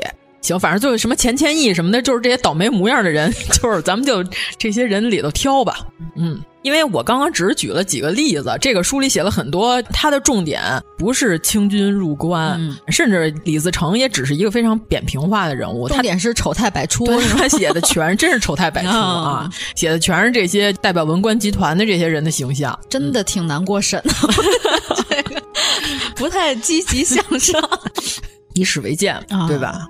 这真是这群拍戏出来，然后给网飞播多好，他们应该以史为鉴。嗯，现在这个意大利现在说特别像咱们南宋， 为什么呀？意大利现在也是大家都在积极的考公务员，是吧？这个是 B 站上的著名的观察者网的 UP 主说的，就是这个时候，如果你们要把弹幕上给我打上和我们一样，那我告诉你们和我们不一样，我们的系统考完了之后，马上就可以获得职位，对吧？就是大家都在考嘛。但是意大利现在什么呢？和咱们的宋朝非常像，有这个替补道。下一个上一个是吧啊，就是你这个名额保留，现在没有你的名额，你先等着。员外郎，而且 呢，你考嗯啊是吗？嗯你考上了之后，你这个职位还有保留期限，有一个有效期跟车牌子一样嗯啊。嗯到了时效，你没有等到你的职位再 考。现在意大利是这样，天哪，特别像咱们的南宋。嗯他们还有上限，就你过了多少岁就不能考。对不能有老童生啊，但是他们还在积极的考，失去了自由职业的这个活力了，已经。所以说，你要是想把这个和我们一样打在评论里，你们就好好思考一下，是不是和我们一样？嗯， 啊！对，刚才你说那个丑态百出的剧，是不是得有倪大红？哦，好家伙， 严哥老在那边丑态百出之后， 这边再次丑态百出。对，因为王劲松老师在那边演这还是这几个这人？这次我让王劲松老师长出 胡子，不要再在太哦监集团里了。 我想起来了，想起来了，最后反正好像挺惨的。嗯嗯，面部扎着针灸啊嘛。哎呀啊对，所以我这回时刻法留给王劲松老师。王劲松老师长太像忠臣了啊，长得就像要撞柱而亡的那种张涵予也可以，我觉得。张涵予可以演个武将啊，对、哦啊，就是沉着这些进谏，然后如果要是我脑袋就撞柱，当庭我就死在皇上面前死给你看，啊。那这大戏，这个属于基本上，你看我这儿给咱们国家三十岁以上的男女演员提供就业机会，我这里边根本就没有女人。这个里边都是男演员群戏，嗯刚才那都是女演员群戏，好好好好好咱们这俩戏太好啊了是吧？并行，咱 都 都给大龄对演员。都给大家对啊，对都能演上。而且这群戏标戏好看，嗯谁不想看这帮文官丑态百出 呢？嗯，挺好。嗯，行，反正这本书就是写的不是那么严肃的历史书，嗯虽然它写的也是史实，但是有小说的这个连续性跟可读性。而且刚才你看我说那画面，最后这乞丐跳河，谁演这乞丐？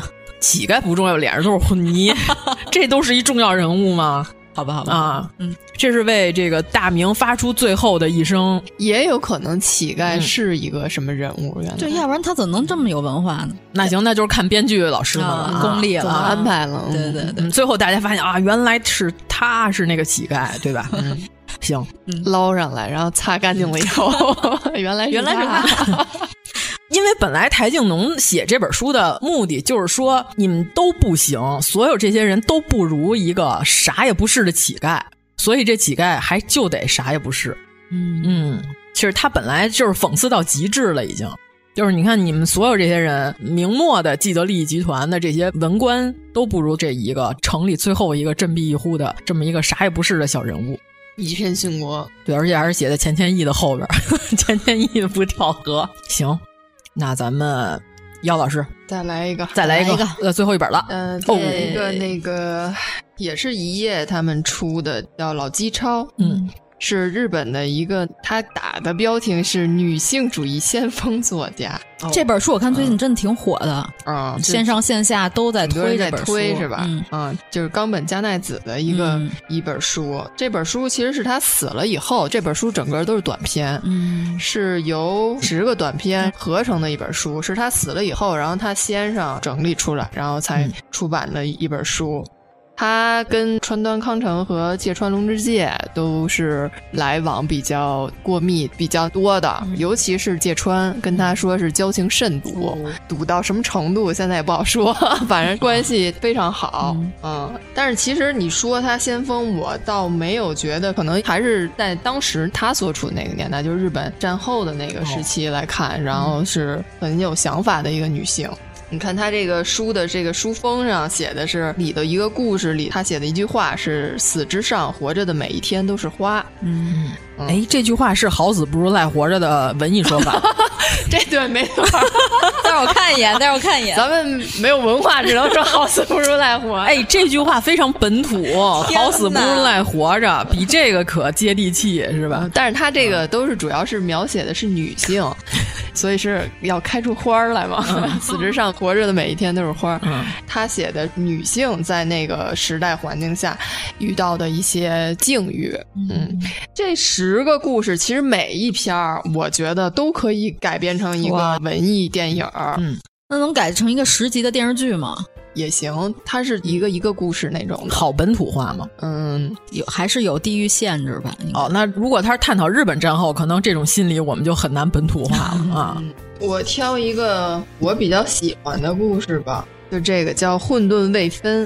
这个故事呢，我就是想找文琪来演哦，它就是一个讲年轻的女性。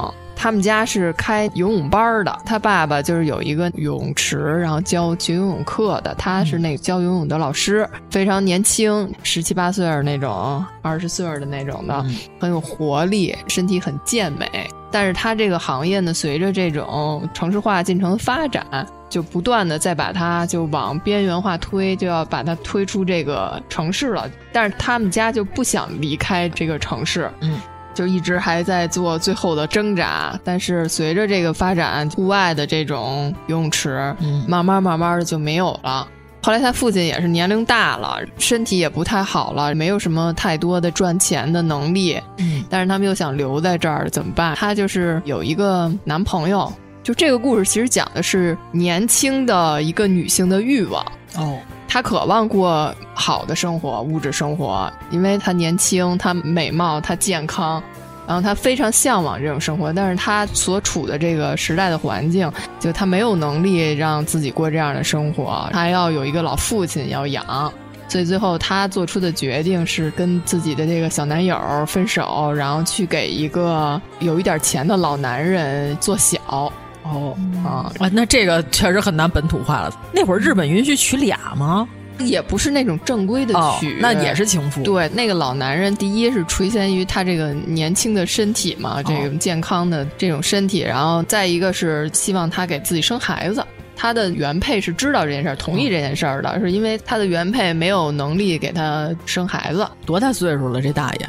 大也还行，大概是就是四五十岁的那种、哦、大叔。我又想起了那天在群里讲那笑话，什么呀？哪个？就是我已经在俩群里都讲过了，啊、因为那天他们突然八卦说张柏芝老三是谢贤的孩子，嗯、我说这个在生理和科学上来讲就不太可能。我说因为谢贤老今年已经八十有四了，我说你们听过一笑话吗？他们说没有什么笑话， 我好像知道这个笑话了。有一富翁 七十多快八十了，然后每年都去体检，去自己的私人医生那儿体检， 然后体检完了之后，那私人医生就是说：“哎，您这个各项指标都特别好。”那个老头儿一听，这老富翁叫吹嘘一下，说：“那当然了，我跟你说，我最近刚娶一二十多小媳妇儿，又怀上孕了。”我身体棒棒的，大夫就说：“我给您讲一故事， 就是我有一朋友，他有一天呢去山里头散步，结果呢对面过来一个熊，他那天呢忘了带猎枪，他这时候拿出了自己手里的雨伞，朝着那个熊就说 biang biang biang，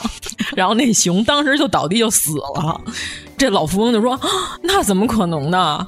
那肯定是别人干的。 然后这大夫说，我也想这么说。 所以你刚才说他想娶一年轻的，生一孩子，我心想啊，那能成功吗？哦，四十多，四十多还有可能。嗯四十多岁，晚上约这女孩出去玩儿，带她去时髦的场所呀，然后跳舞呀，然后吃一些高级的料理啊什么的。哦女孩子其实是她是非常清楚的，就是说她要付出什么，但是她也非常清楚自己想要什么，就是那种非常蓬勃的年轻的那种欲望。哦，但是最后是一个开放性的结局，就是她说一切结果是怎么样的，就是做出抉择，跟男朋友分手，然后跟这个人怎么着的，然后抉择是要参加一个游泳比赛。他们那个地区办的一个从河游到入海口的一个游泳比赛，他就一直游，一直游，游向那个入海口的方向游去。老男人是划着船跟着，哦，她那个男朋友是也参加了这个活动，一起游，就在她身后叫她，让她停下来，说再往外游就危险了。但是她也没有停下来，就一直游，一直游，一个开放式的一个结局。哦，文艺片儿，那这就不能拍成剧了，这也拍成电影了，对吧？这要拍成剧很难编出十几集来，是吧？因为而且还是个短篇故事，对，短片、嗯很短，文艺片儿，《迷茫的青春》，个人的选择，嗯，然后一个开放式的结局。啊，文琪的话，那这男朋友是谁演的？你觉得谁比较搭？呃，我不知道他这人物性格是什么样的，活泼的、阳光的、有活力的，也有欲望的。那要是电影儿的话，是不是得是刘昊然了呀？是不是大爷比较重要？大爷谁演？大爷得有点肚子哦，刚想说于和伟，大爷得有点肚于子。和伟还是去丑态百出的那个剧， 哎，合适合适啊！快把于和伟也招进来，我们这剧组需要他。我们这剧组就是基本上全中国的娱乐圈的这个三十五岁以上男演员没出现在我们这剧里，证明你就不红。我就告诉你，证明你就不火，就跟全英国就没演过《哈利波特》的人你就不行一样。不是说全英国就没几个人没演过《哈利波特》。反正我最近看完《东北插班生》，我要给慕容复也安排一个角色。慕容复演可好了，你看了就知道回头直接把慕容复给我看看，我倒要看看东北来的学生，文学底蕴果然了得，他是哪儿都让他可以背《满江红》。哎呀，你看了就知道，演得可好了。你怎么就不喜欢这种单纯而 简单的快乐呢，对啊 呀、 愚蠢而单纯、简单的快 乐？我错了，啊！我现在跟波波，我们俩达成一致对啊，认为简单的快乐。 东北插班生非常好看，乐得嘎嘎嘎 的，我还没有进入你们这体系，不需要什么深 度。我可能想多了。嗯行，哎呀，这个四五十，我觉得从美化的角度上讲，其实你刚才说完之后，我感觉这特别像一个电影版的蜗居，你知道吗？ 对吧？差不多。对吧？没毛病。 那已经改编过了，对啊，那不是张嘉译演的吗？海藻儿。哎呀，张嘉译合适啊，但是张嘉译那个角色，他还是有有些点女性魅力还喜欢这款，啊因为张嘉译还挺年轻的，演那个时候，但是他演那会儿就是一个四五十的功成名就的男性嘛，结果这个正牌夫人过来撕海藻，就说你啥也不是，他就是图一时新鲜。就你看我刚才一想，这不就是一个蜗居吗？人家那正牌没过来撕，人家同意，还一块儿吃顿饭。啊，对，那是因为他需要有一个人继承他们家的产业嘛啊对对吧？想起前两天看那视频， 说《甄嬛传》后宫独白，说你为什么要生这么多儿子？难道你要找人继承皇位吗？哦，你还真有个皇位要找人继承。我觉得就是这个大叔，反正不要找一个讨喜的人来演，陈建斌可可以啊，是不？可以是就是看着有点烦人，但是也还凑合。对，就是狠狠心，就一闭眼儿，啊，一跺脚也就得了那种。一咬牙一跺脚，对，就是得要这样的对感觉的。而且跟文琪搭戏吧，陈建斌就、呃还行。陈建斌之前不是演过一个跟一个小媳妇儿一块儿什么谈恋爱的一个电视剧吗？你有印象吗？那电视剧巨丑陋，千万别看，对我别看看了两眼，我就我说这是什不么可理。喻，就是完全不知道为什么。可是就还挺像你说的这个剧情的，就是也是一个漂亮的小媳妇儿的这种。人家那剧打的是爱情，哦对，人家那可是真爱，这不是啊，这就是完全出卖自己年轻的身体。这合理啊！你要说那是真爱，我怎么有点不信服？哦，那这剧拍出来，我估计可能票房要没有什么好角色的话，可能就有点够呛。这个剧拍的好了， 就是过春天；拍不好，就是郭敬明。你品，你细品，这完全看编剧功 力了。对啊，编剧和导演的功力。对对对对对，这个可不好写。这个加油吧、嗯，想挑战一下自己的编剧朋友们，可以来试试、啊。对啊对对对，反正我们的水平可能也就能想到这儿了。对，我发现了，妖老师这个剧是受众面太小，我这个是不太好过审。 就严老师那个，我估计能拍出来，特别适合改编呀。对，而且还特别中二，特别漫画、嗯，就这种什么犯罪分子我要替天行道这种想法，就太中二了， 这完全不符合这个正常人的思维 价值观。就是你换个角度，你说服的就是你凭什么替天行道？嗯难道你把你自己摆在一个超脱于人类的范围之外了吗？就都不太啊对，你就没犯错吗？你就没说谎吗？嗯，直接就说过这个犯罪分子，我要、嗯、像吕秀才说死姬无命一样。嗯嗯，我感觉这本书要是改一个十几集网剧的话，仿佛还说不清楚呢，还得演两季。哎，第一季完的时候都不告诉你犯罪分子是谁，给你留一扣儿。那到第二季的时候咱招商。嗯而且关键是这 个这个书我看完了以后，正好赶上央视出的那个叫什么介绍名画的那个节目，它正好写的是就范宽的那幅画。哦，嗯，感觉两个就对上了。你这就是像有点像中国画版《达芬奇密码》，对，嗯，就是每个名画，就是你别看它怎么着，其实它里边还有暗藏玄机，玄机，对，嗯，挺有意思。它里边有点对于这种古画的介绍，嗯，那个是正经的，我觉得就比他那些 互相调侃的对话要强多 了。哎，那这跟我在 B 站上看有一个画院的老师专门讲中国古代文人画，有可能有类似的地方。对对对，他那里也讲了，就是比如说这个《韩熙载夜宴图》嗯。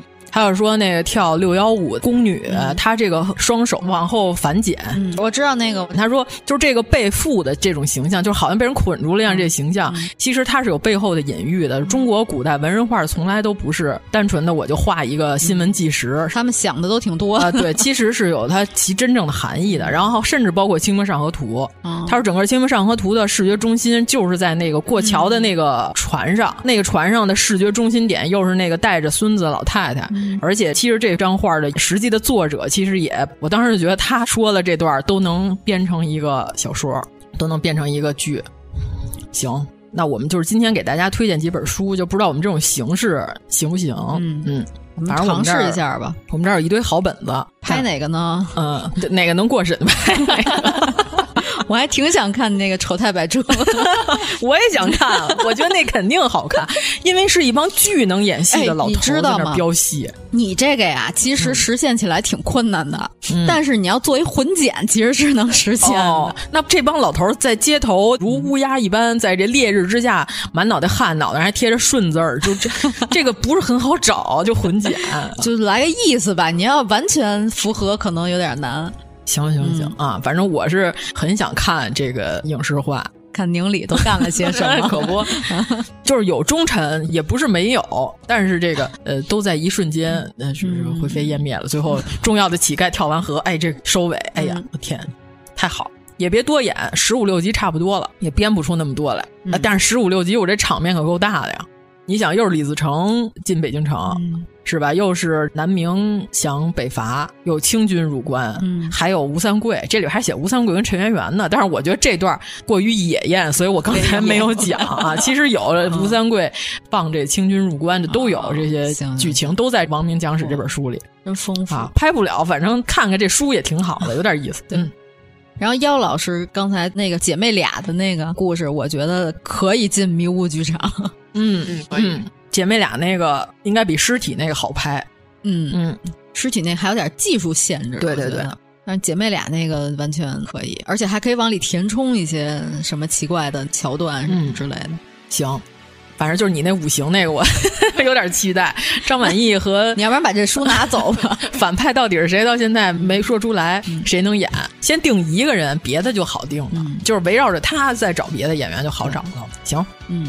说的跟真事儿 似的，反正大家对有兴趣就是，其实我们这期节目还是推荐一些我们最近看的比较有趣的书籍，有兴趣大家可以看看。嗯，太好了，行，那怎么着？嗯，谢谢大家，耶、 yeah！如果您喜欢我们的节目，请在微博和微信公众号搜索“一九八三毁三观”。给我们留言，在收听平台私信留微信号进三观群，告诉我们你的三观故事。马路边的人，地铁里的人，东暂时